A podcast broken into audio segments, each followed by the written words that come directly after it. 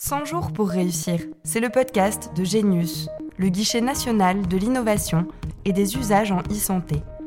Autour de Lionel Richard, retrouvez les innovateurs de la e-santé et les experts incontournables pour vous aider à réussir dans vos projets.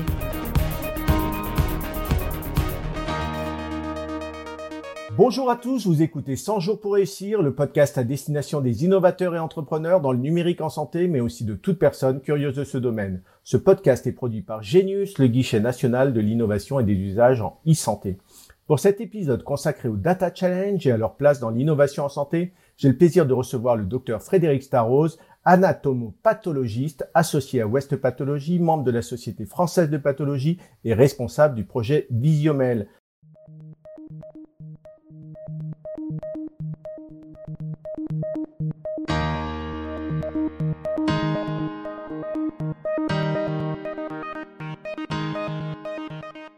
Docteur Frédéric Starros, bonjour. Bonjour Lionel. Tout d'abord, docteur Starros, euh, pouvez-vous rapidement nous rappeler ce qu'est euh, l'anatomopathologie et quelle place elle a donné dans cette spécialité?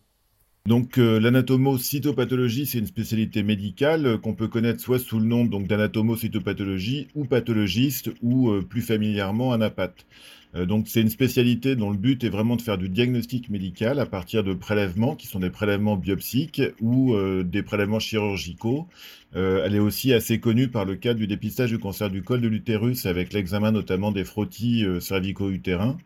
On intervient énormément en cancérologie dans tous les dépistages, dans le cancer du sein, cancer du côlon, mais aussi dans des pathologies inflammatoires.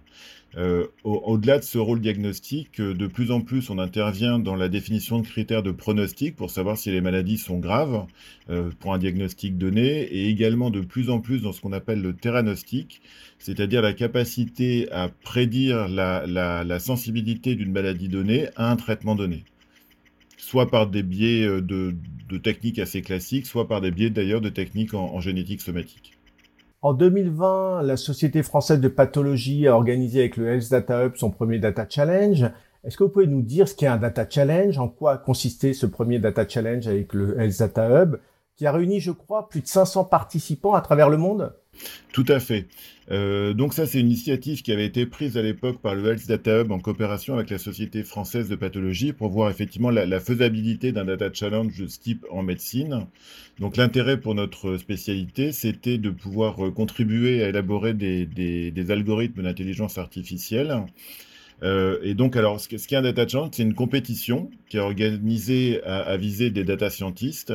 Euh, le, but dans, ce type de data, challenge des participants, c'est de constituer une banque de données.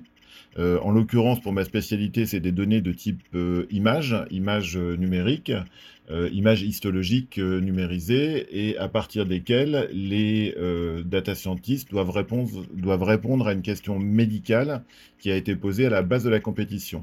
Et ce sont les meilleurs algorithmes, donc c'est-à-dire ceux qui ont la plus grande capacité à répondre correctement à la réponse médicale posée, qui à la fin vont gagner le prix et avec trois gagnants. Donc pour ce premier data challenge, on a pu enfin, travailler avec une, société, en l'occurrence américaine, euh, Driven Data, qui est spécialisée dans l'organisation de ce type de compétition, soit dans le domaine médical, soit dans d'autres types de domaines. Et l'intérêt de travailler avec, avec cette société, c'est qu'elle a une très grande expérience dans ce domaine et donc un réseau de compétiteurs euh, très étendu et une capacité à toucher euh, des universitaires, des entrepreneurs, des industriels, voire des data scientists isolés, ce qui fait qu'on a pu effectivement toucher énormément de personnes dans, le, en gros dans toute la communauté des data scientists internationales, ce qui est bien entendu intéressant. Euh, le, but est vraiment d'essayer de contribuer à produire des algorithmes d'intelligence artificielle capables d'aider à résoudre une question médicale, euh, soit visée diagnostic, soit autre. Donc il y a un intérêt médical évident et un intérêt aussi pour les compétiteurs de disposer de, de sets de données euh, médicales qui sont en général assez difficiles à obtenir et qui sont des données qui sont contrôlées et des données de qualité. Si je me trompe pas, vous avez euh, réuni à peu près 5000 lames euh, de biopsie et vous me disiez qu'une lame de biopsie, c'est 1 gigaoctet de données, c'est ça? Oui, alors parce que ce sont des lames qui sont euh, au, départ des, lames porte-objet comme on pouvait en faire quand on était, quand on était au lycée ou, ou au collège. qui sont des prélèvements qui sont en général d'assez petite taille, mais elles sont numérisées ensuite à un grandissement de x400. Euh, pour vous donner un peu un ordre d'idée, c'est qu'un prélèvement qui ferait juste 1 cm sur 1 cm, euh, quand vous le numérisez euh, à un grandissement x400, ça revient à numériser une image de 4 mètres sur 4 mètres. Alors évidemment, ça fait des quantités de données qui sont très importantes, d'autant plus que nos prélèvements ne sont pas en noir et blanc mais en couleur. Donc on, rajoute à, la numérisation d'une image ça, j'essaie de comparer par rapport à, la numérisation des images en, radiologie qui sont souvent en, noir et blanc. Nous, on rajoute en plus de, la couleur. Donc, effectivement, ça fait énormément de données. Euh, dans le data challenge qu'on est en train de faire sur le mélanome, euh, on va arriver sur une moyenne effectivement d'à peu près 1 gigaoctet par, euh, par lame. certaines vont jusqu'à 4 gigaoctets. Donc ça fait effectivement une quantité très importante de données pour un seul prélèvement. On va en parler tout à l'heure du, projet Visiomel. Euh, avec ce premier Data Challenge, qu'est-ce que vous avez appris? Quels sont les bénéfices pour les différentes parties impliquées, le, Health Data Hub, les médecins, les patients, les industriels, les data scientists? Je, vais commencer par le Health Data Hub. Donc déjà, ils ont montré que c'était un, format qui intéressait à la fois la communauté médicale et la communauté des entrepreneurs, des data scientists, puisque la participation a été importante. Euh, vis-à-vis de la communauté médicale et en l'occurrence des, pathologistes, euh, on, est assez heureux dans le cas d'une société de savante, c'est-à-dire euh, dont le but est d'essayer d'améliorer, en tous les cas de contribuer à l'innovation médicale, de pouvoir contribuer à développer des algorithmes qui ensuite vont nous aider dans notre pratique quotidienne. Euh, sachant qu'on est un petit peu en déficit de médecins pathologistes ou qu'il y a effectivement un travail qui est de plus en plus complexe. Donc, euh, on, voit d'un assez bon oeil l'arrivée de l'intelligence artificielle qui va nous permettre à, nous aider effectivement à, répondre aux, défis qui vont être les, nôtres dans les années qui viennent. Et bien entendu, pour les entrepreneurs, euh, ça leur permet aussi effectivement de disposer de données médicales qui sont vraiment très, très compliquées à obtenir dans le cadre du RGPD, dans la protection des données de santé, de données médicales qui sont, euh, qui sont de qualité, avec un intérêt ensuite pour, pour le patient. Donc il y a des développements industriels possibles.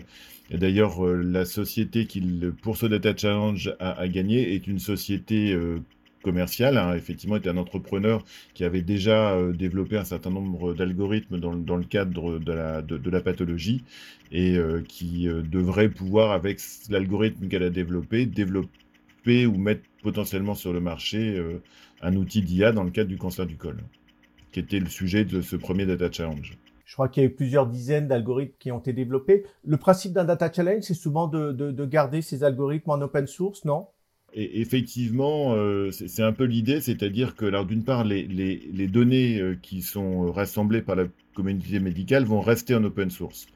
Euh, c'est des projets qui sont académiques, donc nous, on met à disposition gratuitement un set de données de qualité euh, pour des entrepreneurs.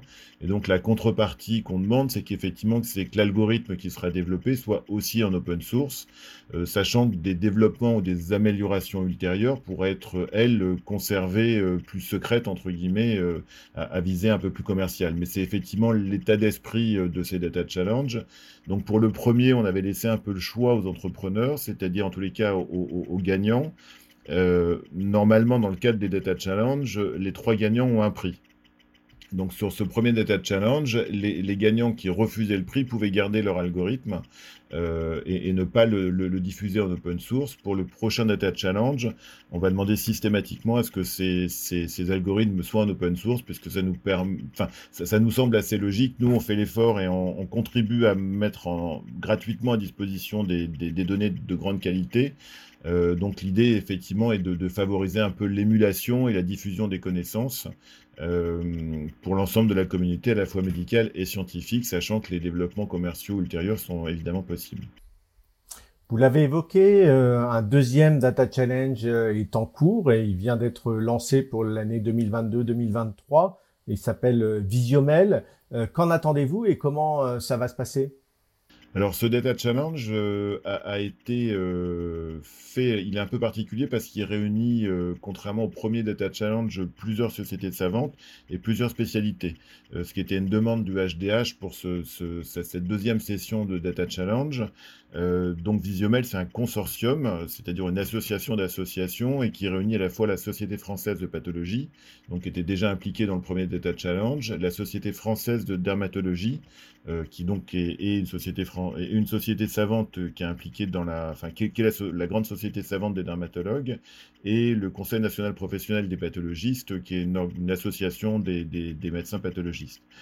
Donc le, but de ce Data Challenge est euh, d'essayer de, mettre à disposition euh, des, data scientists euh, des données à la fois cliniques et histologiques concernant les mélanomes diagnostiqués à un stade localisé.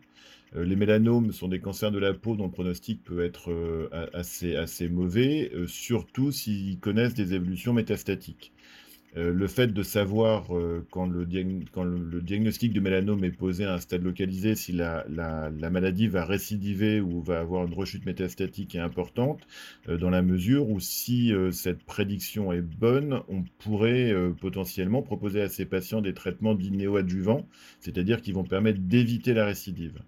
Donc le but de Data Challenge est euh, de voir si un algorithme est capable, euh, de façon plus efficace que les méthodes qu'on utilise actuellement, euh, de prédire justement cette récidive dans le but potentiellement de pouvoir proposer à ces patients un traitement préventif. Donc il y a vraiment un, intérêt médical majeur. si effectivement ça marche, c'est quelque chose qui peut vraiment contribuer à sauver des vies à tous les auditeurs qui seraient intéressés par ce Data Challenge, je les invite à taper dans leur moteur de recherche préféré Visiomel et ils trouveront euh, tous les éléments sur les différents sites des sociétés savantes ou du Health Data Hub pour pouvoir euh, participer et contribuer à ce euh, Data Challenge et en connaître les différentes dates. Pour conclure, Dr Starrose, quels conseils pouvez-vous donner à des entrepreneurs, des innovateurs en santé qui voudraient participer justement à un Data Challenge? Bah, en fait, c'est juste, enfin, quelque part, la, réponse est contenue dans la question. On, ne peut que leur conseiller d'y participer. Euh, là, le consortium Visiomel euh, euh, réunit des données à la fois cliniques et donc d'imagerie histologique de 3000 patients qui vont être extrêmement sécurisés, totalement anonymisés, euh, avec bien entendu euh, une, gestion euh, totalement conforme et éthique des données des patients, avec la recherche de non-opposition. Donc un, matériel qui est extrêmement précieux, totalement exploitable, avec par-dessus une, question médicale qui a, un, un, véritable intérêt. Donc je pense que pour un entrepreneur, le fait de disposer de ce type de données de façon gratuite a un intérêt très net dans la mesure où euh, il est difficile de prévoir à l'avance si euh, un algorithme est capable ou non de répondre à la question qui est posée. Euh, donc là, ça permet finalement à des data scientists qui soient isolés, universitaires ou qui soient dans le cadre de start-up ou d'industries un peu plus développées, déjà de savoir à, moindre coût s'il y a effectivement des possibilités pour l'intelligence artificielle de répondre à ce type de questions, euh, ce qui peut dans un second temps, si la réponse est positive, euh, leur permettre de, continuer à travailler euh, avec soit Visiomel, soit avec d'autres types de, partenaires, pour effectivement développer dans ces cas-là un algorithme qui pourra avoir des retombées commerciales évidentes et un intérêt médical tout aussi évident.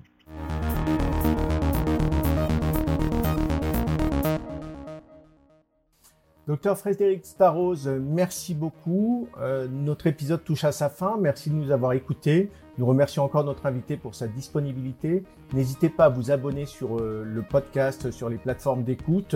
Nous vous donnons rendez-vous très bientôt pour un nouvel épisode de 100 jours pour réussir. Celles et ceux qui font la e-santé d'aujourd'hui et de demain sont sur le podcast de Genius et toutes les solutions pour réussir sont sur genius.isanté.gouv.fr.